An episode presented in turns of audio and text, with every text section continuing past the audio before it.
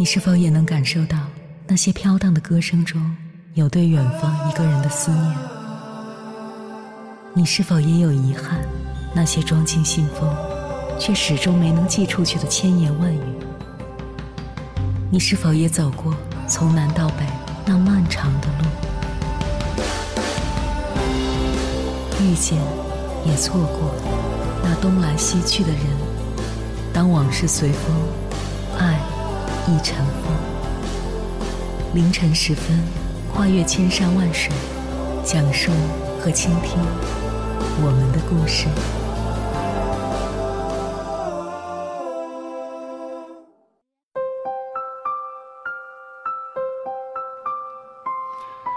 欢迎回来，各位夜行者。这里是正在直播的中国交通广播《心灵夜话》栏目，《千山万水只为你》，深夜不孤单。我是迎波，我要以黑夜为翅膀，带你在电波中自在飞翔。读过《红楼梦》的朋友，大概心中都有一个疑问：贾政这样的人，为什么会喜欢赵姨娘那样的人？这个话题隔三差五就要被红迷们拿出来讨论一番。而结论永远莫衷一是，成为一团盘旋在红迷们头顶的千古疑云。接下来，千山万水只为你，跟朋友们分享的文章名字叫《曹雪芹告诉你，俗人正是雅人的良配》，作者百合。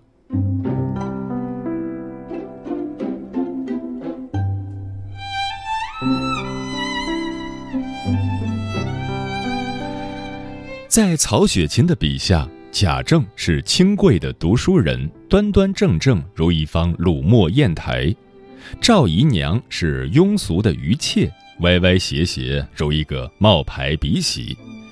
砚台再端方，都不住鼻息跑冒滴漏，弄湿一桌子线装古籍，坏人兴致。但贾政却宠赵姨娘，跟她一连生了两个孩子。而且在有了她以后，再没跟别的妻妾有过孩子。从外面回来，也永远是歇在她屋里，正好方便他吹枕头风，告告嫡子宝玉的小黑状。被宠的总是有恃无恐，这大概就是他总要出门搞事情的原因。一会儿闹亲女儿，一会儿打小戏子，就连扎小人儿，把宝玉搞得生命垂危。他非但不回避，还敢靠一腔余勇往前凑，说出作死的台词：“哥儿不中用了，不如给他把衣服穿好，让他早些回去。”换来贾母照脸啐一口，骂一顿。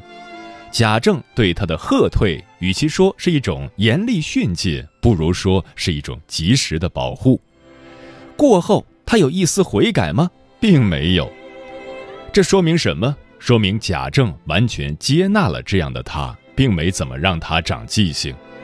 爱其而知其恶，爱其而容其恶，为什么呀？明明他们那么不般配。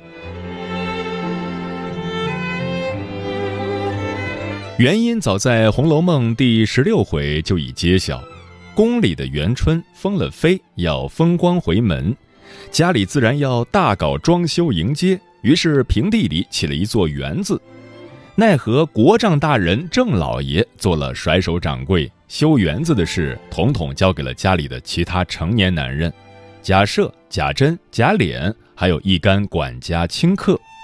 他呢，就是每天下了朝，各处看看，最紧要处才和贾赦商量商量就罢了。什么时候他才开始活跃起来呢？园子建好了，各处提匾额楹联的时候，贾政带着宝玉和一帮文人骚客们开始逛园子，不厌其烦，每一处都逛到，兴致勃勃钻研文字游戏。他有自知之明，说自己这么多年暗读劳形，公务缠身，花鸟山水题咏的灵气早耗光了，不如全都交给宝玉。他还说了。如果不行，就请高手贾雨村来提。在这件大工程的细枝末节上，他倒不肯应付色泽了。而且他的欣赏水平也在线。对于宝玉的题咏，不管清客们怎么昧着良心叫好，他都坚持自己的独立判断标准：好就是好，不好就是不好，根本忽悠不了。在潇湘馆那时候，那地儿还不叫潇湘馆，是个没名字的竹林院。贾政看着眼前的千竿翠竹，心向往之的笑了。他说：“若能月夜坐此窗下读书，不枉虚生一世。”真不愧是林黛玉的亲舅舅。黛玉后来选这个地方居住，原因就是此处比别处更见清幽。审美喜好的基因在血液里代代相传，像宿命一样逃都逃不开。对这个情有独钟的地方，他格外看重。顷刻拟了一个匾额，他的评判只有一个字：俗。再拟一个评判，成了两个字：也俗。对俗，他是万般的不兼容。在务虚的审美层面上，他对俗不屑一顾；而在现实的世界里，对于最具体的、桩桩件件需要落实的事情，他也完全搞不定，只会躲。曹公用贾政不惯于俗物一言蔽之，也正是这句话，让贾政与赵姨娘这一段外人看不懂的关系有了注解。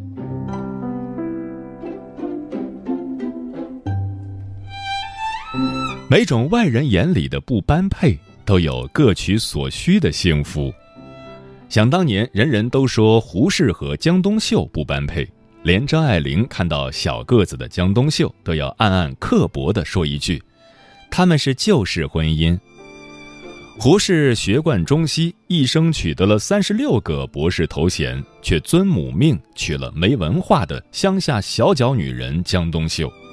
坊间说他有一次想离婚娶曹成英，被江冬秀一把菜刀吓退，从此绝了另起炉灶的念头。说的好像胡博士在这桩婚姻里受了多大的委屈似的。若真铁了心要离，以他的高情商、高智商、好人缘、好人脉，只要条件谈妥，总能离得了。说来说去，这桩婚姻里还是有令他不舍留恋的东西。江冬秀虽然没文化，人凶悍一点儿，但他是过日子的一把好手，家里家外安排的妥帖周到，胡适的亲朋好友他全能照料，给胡适博得了一个好名声。在美国的时候，他们一度经济拮据。家里没有了小菜钱，全靠麻将高手江冬秀出去搓麻赢回来的钱贴补伙食。家里进了强盗，江冬秀临危不惧，打开房门，对着强盗用英文大吼一声“滚”，强盗被他的气势吓得抱头鼠窜。他们家的餐桌一年四季五彩缤纷，一颗鸡蛋他都能做得天天不重样。胡适回到家，永远有热汤热饭奉上。朋友来家里做客，江冬秀能做出著名的一品锅，一口大铁锅沸腾着端上桌，炖着大母鸡、大蹄膀，还有三四十个鸡蛋，人人有份儿，吃得宾主尽欢。甘蔗没有两头甜。所以也别觉得江冬秀好像占了胡适多大便宜，胡适本人也是这桩婚姻的受益者，好吧？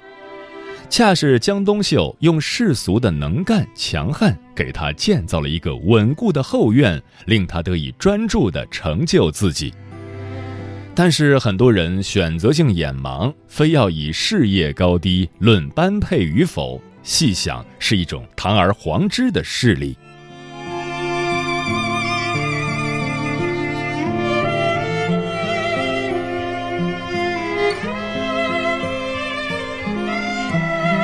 人人都想看神仙伴侣翩翩双飞，但在生活的柴米油盐面前，总得有一个人先行落地操持。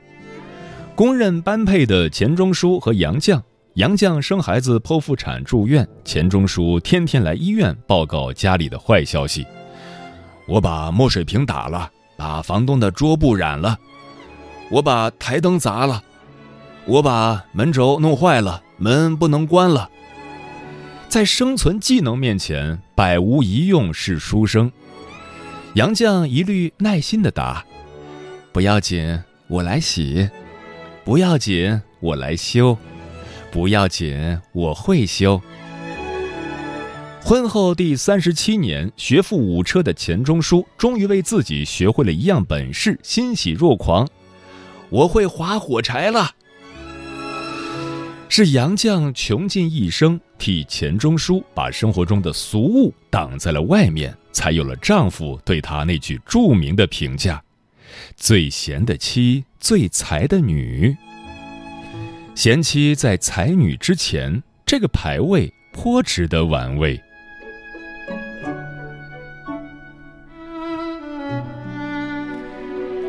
另一对神仙伴侣是王小波、李银河，这俩人在一起时吃风拉烟，家里不开灶也不打扫。据王小波哥哥回忆，有一次嫂子去他们家，弟弟给他倒了一杯水，嫂子却拿不动杯子，因为他早就被油垢牢牢地粘在桌子上了。后来的事大家都知道了，王小波孤身在家，心脏病发，英年早逝。而彼时，李银河正在大洋彼岸深造。说什么才子佳人？事实是，越是神仙才子，越需要一个接地气的糟糠照料。谢公最小偏怜女，自嫁前楼百事乖。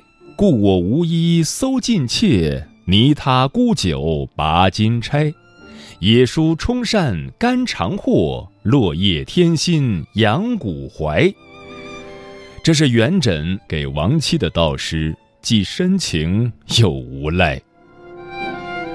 有才的伴侣往往像一株寄生植物，一面开着夺目的花朵，一面需要宿主源源不断的滋养。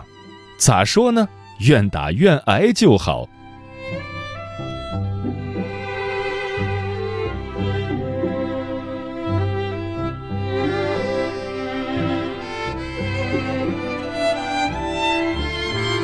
二零二零年，浪姐热播，大批粉丝涌进郑钧的微博下面说：“仙儿仙儿的军哥为什么娶了那么俗的刘云？求求哥，让嫂子回家吧，别出来丢人了，他们替他难受。”郑钧回答的很高妙：“个人有个人的因果，我也不知道你为什么替我难受。”听起来有点无计可施，但又欣然接受的味道。于是催生了一个知乎新词“大俗治文清”，可是大俗也养文清。刘云在节目里说自己去年一年除了照顾儿子，还拍了四部戏，装修了两套豪宅，给郑钧准备演唱会。以上这些，天天在家打坐练瑜伽的郑钧，打坐和倒立能换来吗？由此又想到了另一对儿梁朝伟和刘嘉玲，深情寡言的梁朝伟没能和优雅神秘的张曼玉在一起，却娶了大牡丹花一样热闹俗气的刘嘉玲，让多少人意难平。也是家里装修房子，也是刘嘉玲一人张罗，梁朝伟拿着小箱子离开，等装修好了，他拿着小箱子回来入住。期间他住酒店。也有可能是飞去伦敦喂鸽子。刘嘉玲在吐槽大会上说：“梁朝伟在家一句话也不说，只用忧郁的眼睛看着他，直到他给他煮一碗面。”虽是玩笑，基本上也能透露出一点相处的端倪。丈夫把太多的精力给了艺术，把沉闷留给了妻子。而梁朝伟自己是怎么说的呢？他说：“当他拍完戏回到家。”听到妻子笑声的那一刻，他会回到真实的世界。他说：“刘嘉玲是他的驱魔人。”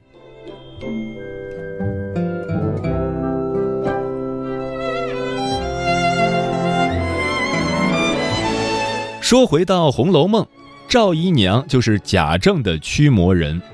书呆子混官场本来就辛苦。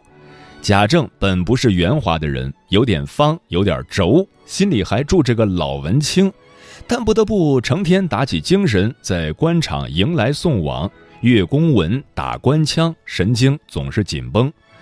是赵姨娘用自己鸡毛蒜皮的俗，把他拽回坚实的地面。赵姨娘亲自给他裁衣做鞋，给他端茶倒水，给他揉肩捶背，把他伺候得舒舒服服。第七十二回，赵姨娘跟贾政这边有商有量的说着给儿子收房纳妾的事，那边忽然哐当一声响，吓人一跳，原来是窗屉子没扣好掉了下来。赵姨娘骂了丫头两句。亲自带领丫鬟上好窗户，回来服侍贾政安歇。你能想象宝相庄严的王夫人亲自做这些吗？周姨娘会亲自扣窗户，但她绝不会张嘴骂人。但曹公写的真正好的地方，就在赵姨娘的骂人上。在规矩大的贾府，她屋里是有一点聒噪的小世界。但这是小日子家常的聒噪，有人味儿。从秩序森然的官场出来，贾政需要这点凌乱的松弛。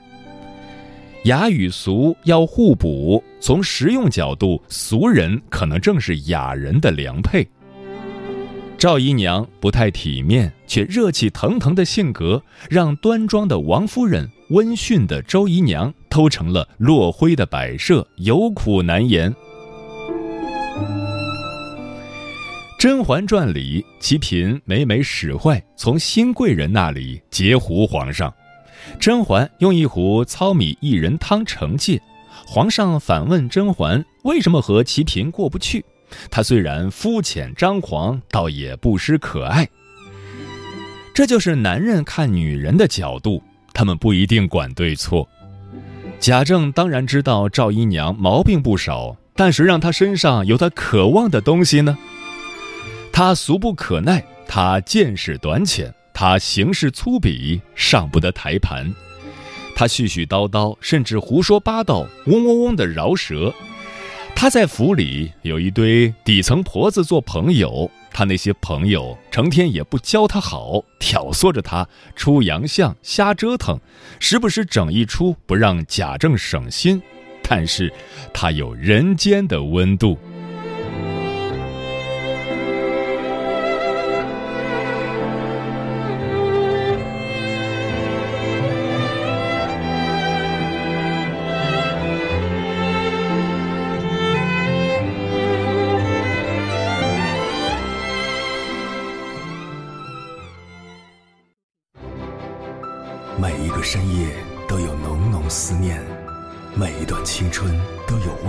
千山，千山万水只为你，千山万水只为你，正在路上。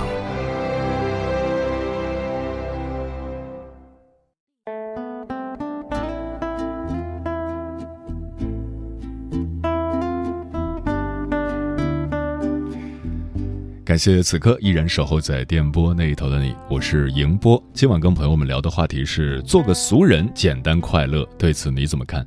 微信平台中国交通广播，期待各位的互动。龙哥说，俗人是接地气的，是会生活的。热播剧《小舍得》，南建龙抛妻弃女，娶了老蔡。以前他是老妈子伺候长公主，有了老蔡，他成了家里的土皇帝。一个有文化的男人和一个大字不识几个的女人共屋檐，不是外人可以看透的。行者吴江说：“人都有俗的一面，雅俗共赏才能有共鸣。生活不但有阳春白雪，还应该有一点胡椒面儿。实实在在做人，就是坦然接受生活的方方面面。”何以繁华笙歌落说：“人到了一定的年龄，免不了会变得俗气起来。我不觉得这是什么坏事。”从前是个不食人间烟火的仙女，最终也要投入人群，拥抱凡人的生活。我们当中的绝大多数人，终其一生都只是普通人。当你认清并看透了，烦恼真的会少很多。沉默少年说：“一屋两人，三餐四季，择一处山野，置一方庭院，一猫一狗，一片菜地。可能这样的日子庸俗至极。”可这不正是最简单的幸福吗？在这个有点凉薄的世界里，深情的活着，极致庸俗也极致高雅。人生路梦转千回说，成年人的世界哪里有那么多高雅之事？要学会雅俗共赏，该放松的时候放松，该搞钱的时候搞钱，做一个简单快乐、爱财的俗人不好吗？明月千里故人西说，成年人的世界，快乐是假的，赚钱是真的，所以就做一个爱钱的俗人吧，守着自己的小金库，过安稳的日子，没什么不妥。无人的街角说，人生并不是只有变成大树才能够算是真正的成功，大树有大树的雄壮，小草有小草的柔韧，两者之间并没有绝对的好与坏。这个世界有无数的存在，每个存在自然有它的意义。嗯，这个世界每个人都有自己的位置。站在山顶的人未必快乐，坐在草地的人未必心酸。荒漠里，你仍旧可以种自己的玫瑰，追自己的风筝，在寂寥无声的岁月里，把生活经营的有声有色。人啊，都会在岁月里不慌不忙的长大。以前遇到事会哭，然后会忍，最后会笑。因为心里释怀了，没有什么可以畏惧的。行走在纷纷扰扰的世间，欲望太多，人的腰杆就被压弯了；贪心过头，人的情绪就被困住了。生活不简单，尽量简单过。往后余生，当个俗人，大口吃肉，大声欢笑。想不通的事情就不想了，得不到的事物就随他去。该努力的时候，就好好赚钱。该休息的时候就好好享受，愿以后的日子清静，抬头遇见的都是柔情，不讨好别人，不亏待自己，简单快乐，做个俗人，一身正气，坦坦荡荡，清风配明月，长路慢慢走。时间过得很快，转眼就要跟朋友们说再见了。感谢你收听本期的《千山万水只为你》，晚安，夜行者们。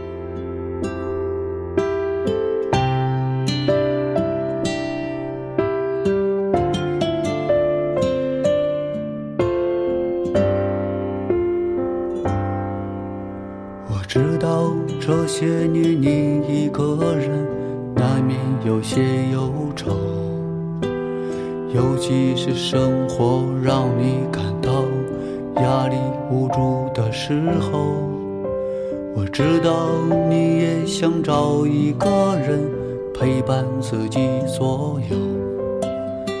尤其是深夜难过的时候，泪水浸湿了枕头。每当你心情压抑的时候，想找个情绪的出口。你喜欢找个人喝点酒，叙一叙最近的感受。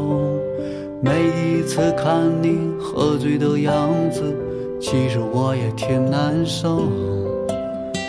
霓虹城市的街头游走，怕眼花你的双眸。我习惯唱首歌吼一吼，你习惯找个人喝点酒。天气都有阴雨的时候，何况你我是凡人的造就。明天阳光依然通透，依然清爽崭新的气候。你的生活笑一笑温柔，生活对你微微。点点头。